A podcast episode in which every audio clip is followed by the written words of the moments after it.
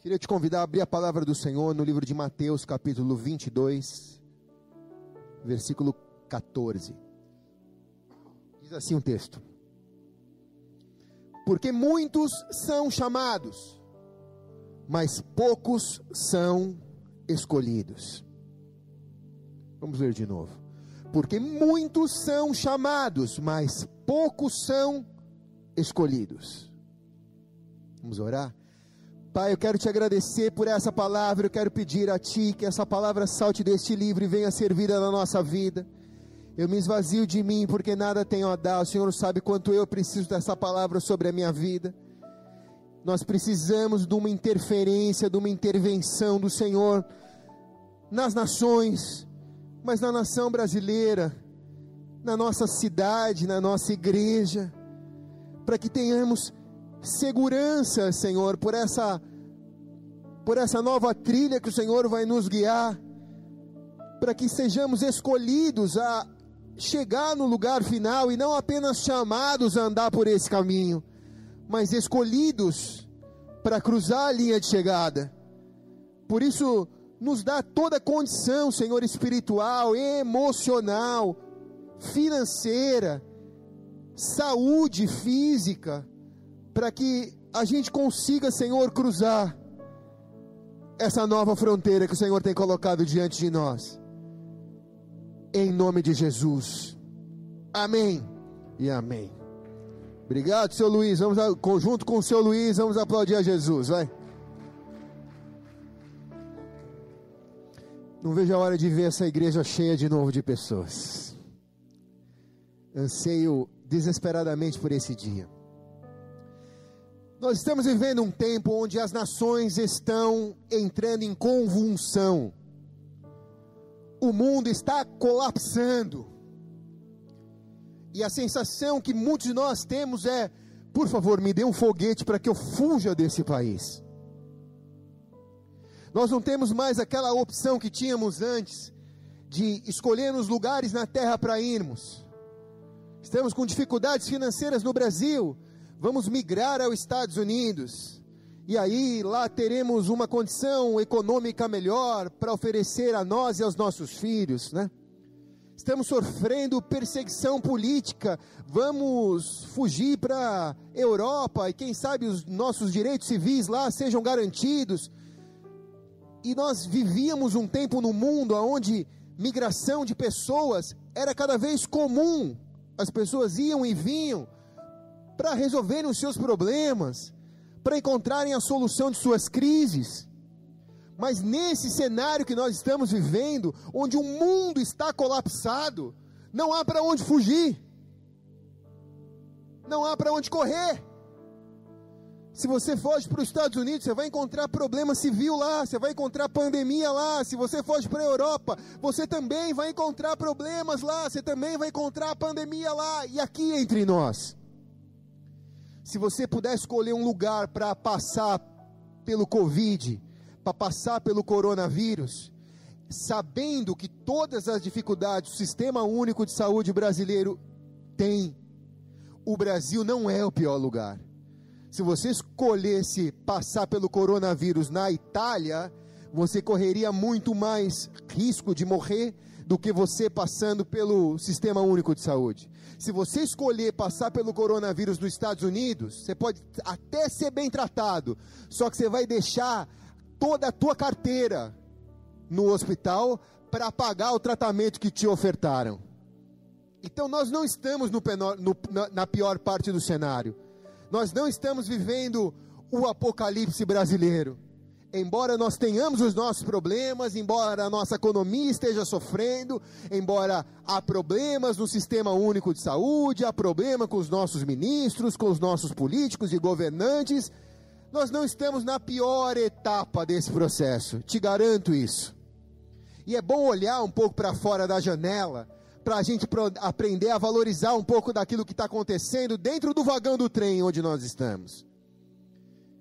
Há problemas? Claro que há. Mas não há mais opção de eu pegar um foguete e fugir, embora muitos de nós quiséssemos fazer isso nesse tempo. Eu preciso encarar, eu vou ter que aprender a encarar o que está por vir. E a Bíblia me dá toda a ferramenta, toda a instrumentação necessária para poder fazer o que é certo nesse tempo. E por que que nós estamos passando por tudo isso? Porque tudo isso é um deserto de 90 dias até agora. Mas um deserto que não termina na terra prometida. Um deserto que vai passando por etapas e agora a gente vai para um semiárido. Há pequenas porções de água que vão ser ofertadas nesse tempo. Há alguns oásis reservados para essa nova temporada. Mas ainda não é a terra prometida, mas nós vamos chegar na terra prometida. Se ele prometeu, ele vai cumprir aquilo que ele prometeu. Agora, se todos nós fomos chamados, o que me faz um escolhido?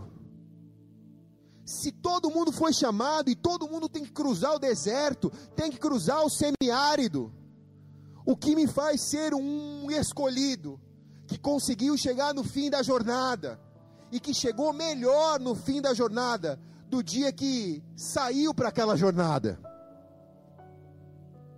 O que me faz ser guiado por Deus no meio desse deserto. Romanos 8,14 diz: Porque todos os que são guiados pelo Espírito de Deus são chamados filhos de Deus.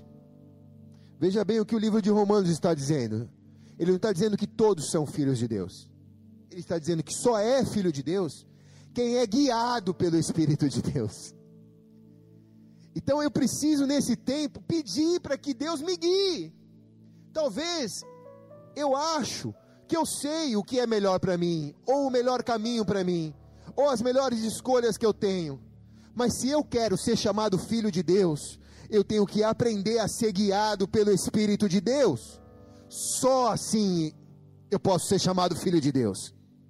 Muitos são chamados, mas poucos são escolhidos como filhos de Deus, porque no processo onde muitos são chamados, poucos são guiados pelo Espírito de Deus e se tornam filhos de Deus. Quando Deus começa a guiar os seus filhos, geralmente Deus leva para caminhos áridos. Geralmente Deus nos faz passar por desertos. Porque é nessas etapas onde acontece um processo de transformação, que não é um dia ruim, até agora já foram 90, que não vão acabar agora, semana que vem, vão continuar as dificuldades, algumas são vencidas, outras sucedem as que foram vencidas, mas em tudo isso, Deus está usando para me transformar, é um processo que convém que a minha razão diminua, o meu coração diminua, os desejos da carne diminuam, para que ele cresça em mim. João 3,30 diz: é necessário que ele cresça e que eu diminua.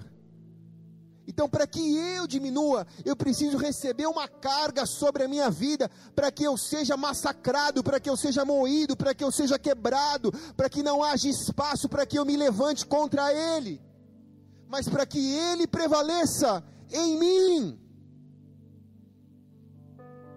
É o tipo de cristão que diz: Perdi para ti, Jesus. O Senhor venceu, o Senhor sempre vence. Embora a minha obstinação me leve a achar que eu sei o que é melhor para mim, é bom perder para ti, Senhor e eu quero declarar que eu estou derrotado por teu Espírito Santo. O Senhor vai prevalecer sempre na minha vida. O Senhor vai me guiar nesse deserto. Amém?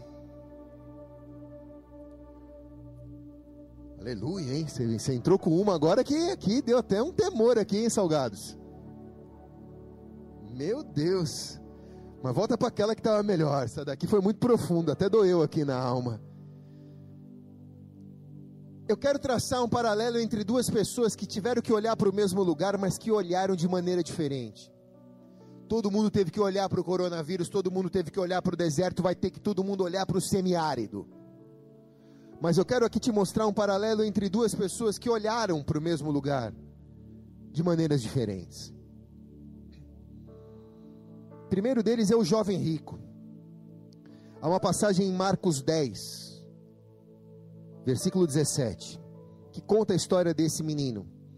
Diz: E pondo-se a caminho, correu para ele um homem, o qual ajoelhou-se diante dele e lhe perguntou: Bom mestre, que farei para herdar a vida eterna? E Jesus lhe disse: Por que me chamas de bom? Ninguém é bom senão um, que é Deus. Tu sabes os mandamentos: não adulterarás, não matarás, não furtarás, não dirá falso testemunho, não defraudarás a alguém, honra teu pai e tua mãe. E ele, porém, respondeu: ele disse, mestre, tudo isso guardei desde minha mocidade. Jesus olhou para ele e o amou, e o amou, e o desejou. E lhe disse: falta-te uma coisa, vai Vende tudo que tens, dá aos pobres e terás um tesouro no céu. Vem, toma a tua cruz e me segue. Mas aí era pesado demais aquela palavra para ele. E ele se retirou triste, porque possuía muitas propriedades. Então, Jesus, olhando ao redor dos seus discípulos, disse: Quão difícil entrarão no reino dos céus aqueles que têm riquezas. E os discípulos se admiraram daquelas palavras, e Jesus tornou a falar e disse: Filhos, quão difícil é para os que confiam nas riquezas entrar no reino de Deus. E eu posso parafrasear o que aquele jovem disse, e eu posso imaginar o cenário mais atual possível para que eu possa mergulhar nessa história e entender que aquele menino viu que Jesus era excelente para ele. E ele dirigiu até Jesus, estacionou a sua Lamborghini, correu com seu relógio Rolex, foi até Jesus, cumpriu o protocolo, se ajoelhou diante de Jesus, disse a Jesus: Bom mestre, o que eu posso fazer para herdar o seu reino. E a Bíblia diz que Jesus gostou do cara, amou o homem. Tipo, esse cara pode ser um discípulo meu, ele pode ser um dos doze. Ele pode ser o cara que talvez não seja mais Pedro, seja ele o cara que vai ficar no lugar de Pedro. Jesus viu um plano, Jesus viu uma chamada, Jesus viu um potencial na vida daquele menino. Ele podia ser um discípulo de Jesus, mas ninguém se torna um filho, ninguém se torna um discípulo sem antes passar pela prova do deserto, sem antes passar pela prova do semiárido, sem antes passar pela prova das aflições. E Jesus começa a aprovar aquele menino e diz: Por que, que você me chamou de bom mestre? Chamar de bom mestre significa introduzir ou indicar ou ter uma intenção de uma boa resposta. Eu elogio, eu balu, eu, eu, eu, eu, eu, eu vou. O que? Bajular, eu vou bajular e vou arrancar daquilo uma boa resposta. Mas como Jesus não queria ser bajulado, Jesus disse: Por que me chamas de bom homem? Ninguém é bom. Ninguém é bom, senão um, aquele que é Deus. Jesus, mesmo podendo pegar a glória para ele, porque ele é Deus, ele transfere a glória para o Pai e diz: Não estou aqui para ser elogiado, estou aqui para cumprir o meu chamado na tua vida, estou aqui para ver se você vai aceitar ser um discípulo meu. Então pouco importa como você se aproxima de mim ou como você introduz a tua conversa comigo. O que eu tenho com você, se você quiser, eu vou cumprir, é o que Jesus disse para ele. Tipo, você não vai cegar o meu discernimento com um elogio, porque quem elogia hoje, amanhã critica. Você não vai cegar o meu discernimento com um elogio. Então Jesus se dirige com todo respeito àquele homem e cita para ele os seis mandamentos, os últimos seis mandamentos. Mas por algum motivo, Jesus não cita os quatro primeiros mandamentos. Jesus diz: Tu conheces os mandamentos, ele fala para o menino: Não adulterarás, não matarás, não furtarás, não dirás falsos testemunhos, não defraudarás alguém, honra teu pai e tua mãe. Seis mandamentos. E ele respondeu: Mestre, tudo isso eu guardei desde minha mocidade, os seis últimos mandamentos eu fiz. Porque os seis últimos mandamentos tratam de relacionamentos humanos, a lição da terra, de Deus na terra. Ele fez direito.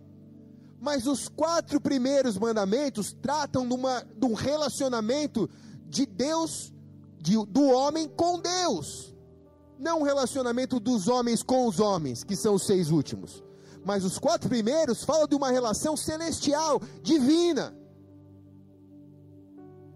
Então Jesus estabelece para aquele menino uma prioridade.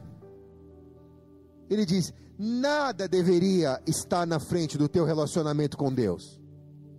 Você fez tudo na terra direitinho, mas nada disso deveria estar na frente do teu relacionamento com Deus. E aqui, ele leva aquele menino ao ponto do tudo ou do nada. Do vou morrer no deserto ou vou entrar na terra prometida. E Jesus, olhando para ele, o amou e disse: falta-te só uma coisa. Vai, vende tudo que tens, dá aos pobres e terás um tesouro no céu. Vem, toma a tua cruz, e aí cruz ninguém quer, né? E siga-me. Mas essa palavra foi pesada demais para o menino, e ele se retirou, porque possuía muitas propriedades. E o jovem ali perdeu a oportunidade da vida dele de ser chamado filho legítimo de Deus. Tinha algo entre ele e Deus que Jesus queria tirar para ele ser um filho legítimo, não um filho bastardo, porque Deus não tem filhos bastardos.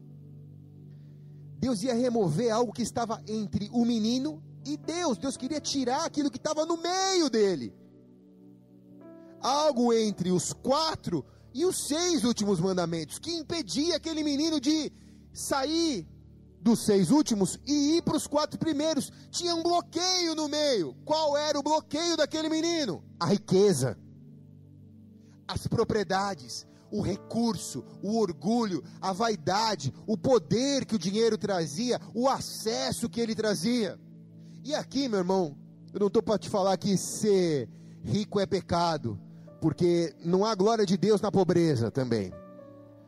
Mas aqui eu estou para te falar que tudo aquilo que está no meio de você e Deus te impede de ser um filho legítimo. Tudo aquilo que está bloqueando os seis mandamentos, dos quatro primeiros mandamentos, tudo aquilo que está no meio, te impede de ser um filho legítimo, porque o filho legítimo é o que cumpre todos os mandamentos. Mas se há quatro que você não consegue cumprir, mas você faz tudo que a terra te manda fazer, você nessa noite precisa descobrir que nesses primeiros 90 dias e agora nos dias que vão suceder, nesse semiárido, você precisa tirar todo bloqueio que te impede de ter uma vida plena como filho legítimo na presença de Deus. Tira esse bloqueio. É a menina que você gosta? É o menino que você gosta? É o vício da comida que ganhou proporção nesse tempo de quarentena. É a escolha sexual que você escolheu.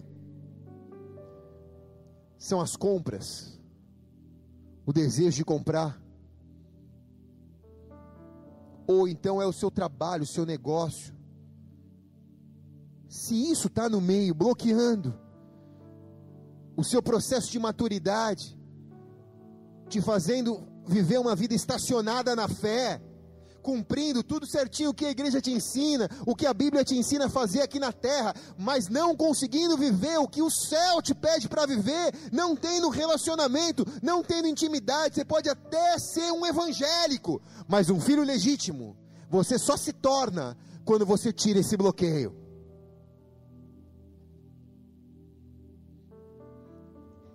Essa é a triste história de um menino que chegou tão perto de ser um discípulo e não se tornou.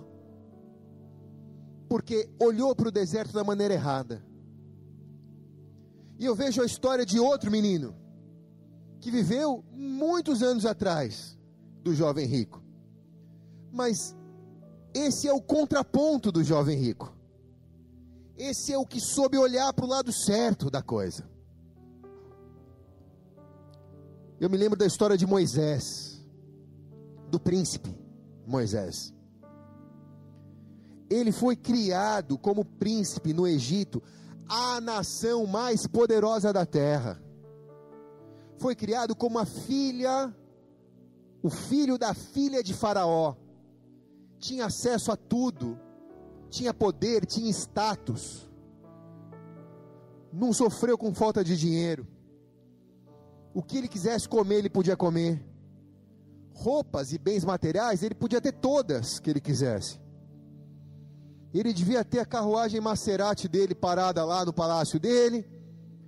Ele devia ter todos os modelos de moto Harley estacionados lá no palácio dele. Um menino que foi criado como um príncipe, nunca precisou limpar um sanitário, nunca precisou lavar uma louça, nunca precisou varrer um chão. Ele tinha cozinheiros à sua disposição. Ele era o solteiro mais cobiçado do Egito. Devia ter milhares de meninas querendo casar com ele. Ele podia ter quantas mulheres ele quisesse. Ele era o cara extremamente poderoso, super envolvente. E Hebreus 11, capítulo 24, conta a história dele, diz: "Pela fé, Moisés, sendo já grande, recusou ser chamado filho da filha de Faraó, escolhendo antes ser maltratado com o povo de Deus, do que por um tempo ter o gozo do pecado, tendo por maiores riquezas o vitupério de Cristo do que os tesouros do Egito, porque tinha em vista a recompensa. Agora, Moisés não viveu na época de Jesus, e por que? Tendo a riqueza o vitupério de Cristo, Hebreus diz, porque ele, ele traz Moisés para o mesmo cenário do jovem rico. Ele contextualiza Moisés no mesmo cenário onde Jesus estava chamando os seus discípulos e os levando para caminhar com ele por três anos num deserto. Então ele traz Moisés para o cenário do Novo Testamento. Ele diz: tendo por maiores riquezas o vitupério de Cristo do que os tesouros do Egito. O que Jesus está dizendo é que Moisés abriu mão de tudo para ir para o deserto, em busca de uma recompensa. Eu fico pensando por um filho que tinha tudo, abrir mão de tudo que tinha para ir em busca de algo que é uma recompensa. E a Bíblia nem fala que tipo de recompensa era aquela que Moisés ganharia. Diz que era uma terra prometida. Agora, cara, pensa aqui comigo. O que poderia ser tão importante para Moisés naquela terra do que ele já não tinha no Egito? Era só uma terra prometida, mas a casa dele na terra prometida ia ser maior do que o palácio dele no Egito? A carruagem dele lá ia ser mais poderosa do que a carruagem que ele já tinha no Egito? A comida que ele ia comer na terra prometida era melhor do que a comida que ele comia lá? Ele tinha poder para mandar o exército ir lá na terra prometida pegar a comida e trazer para ele. Por mais que a terra fosse boa, não poderia oferecer para ele tudo que ele já tinha no Egito. O Egito já era perfeito para ele. Que recompensa foi essa que fez ele largar tudo que ele tinha? Que fez ele fazer o que o jovem rico não fez? Que recompensa foi essa? Depois de anos no deserto, sofrendo com o povo, Deus vem até Moisés e fala com Moisés. ele diz lá em Êxodo 33, 1, e aqui Deus mostra a recompensa. Diz assim: Disse mais o Senhor a Moisés: Vai, sobe daqui, tu e todo o povo que fizer subir da terra do Egito, a terra que jurei a Abraão, Isaac e Jacó, dizendo: A tua descendência darei. E enviarei um anjo adiante de ti, lançarei fora os cananeus, os amorreus, os heteus, os perizeus, os heveus, os jebuseus, uma terra que mana leite e mel, porque eu não subirei no meio de ti, porquanto és um povo de dura cerviz, para que te não consuma eu no caminho. Êxodo 33, 14 e 15. Disse, pois, irá a minha presença contigo para te fazer descansar. E então lhe disse: Se tu mesmo não fores comigo, não me faça subir daqui. Moisés diz para Deus: Deus, eu sei que o Senhor é Deus, mas eu não sei que parte do nosso relacionamento o Senhor não me entendeu aqui. Eu tinha já tudo no Egito, eu tinha tudo que um homem pudesse querer ter, eu já tinha isso no Egito. Eu abri mão de tudo, Senhor, por uma promessa. Eu quero saber o que tem nessa terra prometida. O que eu quero nessa terra prometida é o Deus da terra prometida. Não a terra prometida, mas o Deus que prometeu a terra. Eu só larguei tudo porque o Senhor me chamou. Porque se não fosse o Senhor, eu não trocaria tudo que eu tinha. Então eu não quero ir até para a terra prometida e ter a terra prometida sem a tua presença. A terra prometida sem a tua presença, ela é boa. Mas o que eu quero é o Deus da terra na minha vida. É o Deus da terra prometida na minha vida. Moisés mostra claramente para Deus qual era o coração dele. Ao passo que o jovem rico, fazendo um contraponto, também mostra o coração para Jesus, dizendo: Ei, Jesus, o que eu quero é algo a mais daquilo que eu tenho. Não quero abrir mão de nada que eu tenho, mas o que eu quero ter é uma coisa a mais. Eu quero ser seu discípulo, continuando ser quem eu sou. Mas não é assim que Deus age. Não é assim que Deus age. Não é assim que Deus age. Deus permite o mundo entrar em convulsão. Deus permite o mundo colapsar. Deus permite as nações entrarem em crises econômicas, sanitárias, sociais, raciais. Deus permite a terra entrar em ebulição para você não ter para onde fugir. Para você poder enxergar que sem Deus, embora a sua situação seja boa, ela não é sustentável numa condição como essa que nós estamos vivendo. Nós não precisamos de uma terra prometida agora para fugir para lá. Nós precisamos do Deus da terra prometida, onde nós estamos, porque só Ele pode mudar quem eu sou.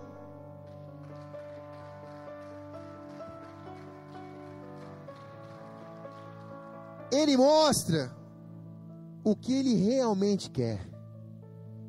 Moisés mostra o que realmente ele quer. Senhor, eu não quero a terra. Eu já tive tudo isso. O que eu quero é a tua presença. O, o meu GPS não está mirando nas coisas desse mundo. O meu GPS está mirando na tua presença, Senhor.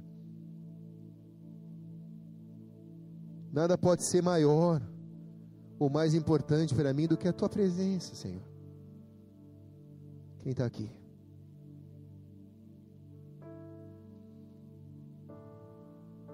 Eu tenho visto nesse tempo, nesses 90 dias de quarentena, o objetivo do jovem rico brotando no coração das pessoas.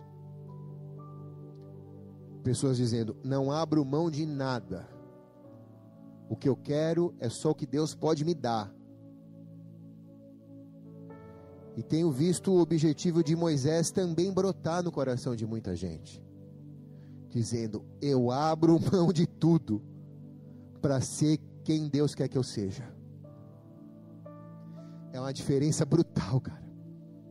E é essa diferença que separa os chamados dos escolhidos. É aqui que separa o joio do trigo. é aqui que vai fazer com que as pessoas voltem para a igreja da quarentena, e é aqui que vai fazer com que uma pá de cal seja jogado nas pessoas depois da quarentena. E eu fico imaginando Deus vendo tudo isso, e que cara que ele escolheria para ser filho dele? O que só quer o que ele pode dar, ou o que abrir mão de tudo para ser quem ele quer que seja?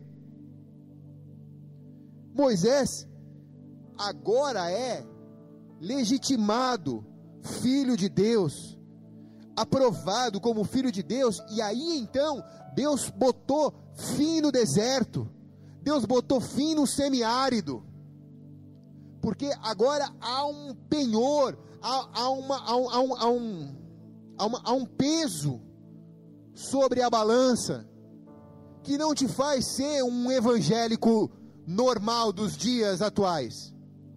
Se você passou pelo coronavírus, se você teve o privilégio de servir a Deus no tempo onde a maior pandemia do mundo invadiu todas as nações da terra e mexeu econômica, social, racial, politicamente em todas as nações da terra, se você passou por isso e Deus te transformou numa pessoa melhor, você foi marcado como filho, como filha legítima do Senhor.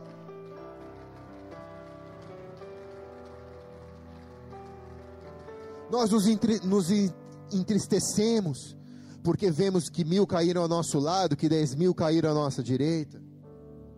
Mas a Bíblia diz que a, a, a salvação é individual. A salvação é individual.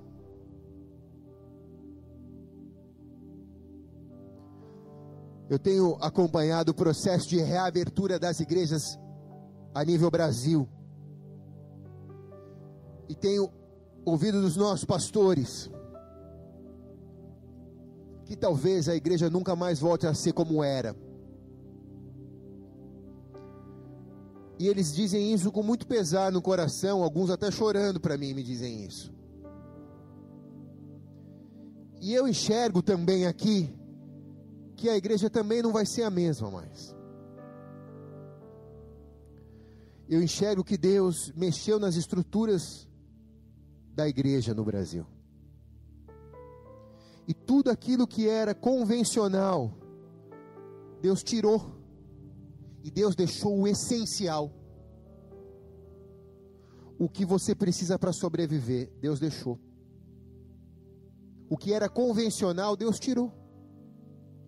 Agora você tem o pão que cai, o maná que cai do céu. É só para hoje que esse pão vai cair. Não dá mais para olhar para a igreja como uma loja de conveniência. Que eu entro toda quarta e domingo quando eu quero e pego o que eu quero para mim e aquilo que eu acho que sacia a minha fome. Não tem mais nada na prateleira. A única coisa que a igreja tem agora é maná, é presença de Deus.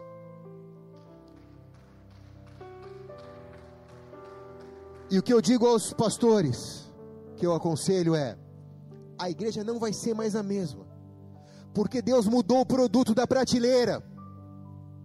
Agora só vai vir para a igreja quem quer manar. Quem quer manar? Porque agora não tem mais coxinha, salgadinhos. Agora é só manar. Felipe Maná. Agora é Felipe Maná. Não é mais Felipe Salgados. Nós vamos chegar no fim do deserto, muito em breve, irmãos. Come do maná que Deus está te dando hoje, porque nós vamos entrar no semiárido, e o semiárido é um período de transição para a terra prometida. Já vai ter água, já vai ter sombra, já vai ter comida agora. Mas os escolhidos, não os chamados, mas os escolhidos, vão entrar na terra prometida, porque aquele que prometeu é fiel e justo para cumprir todas as suas promessas.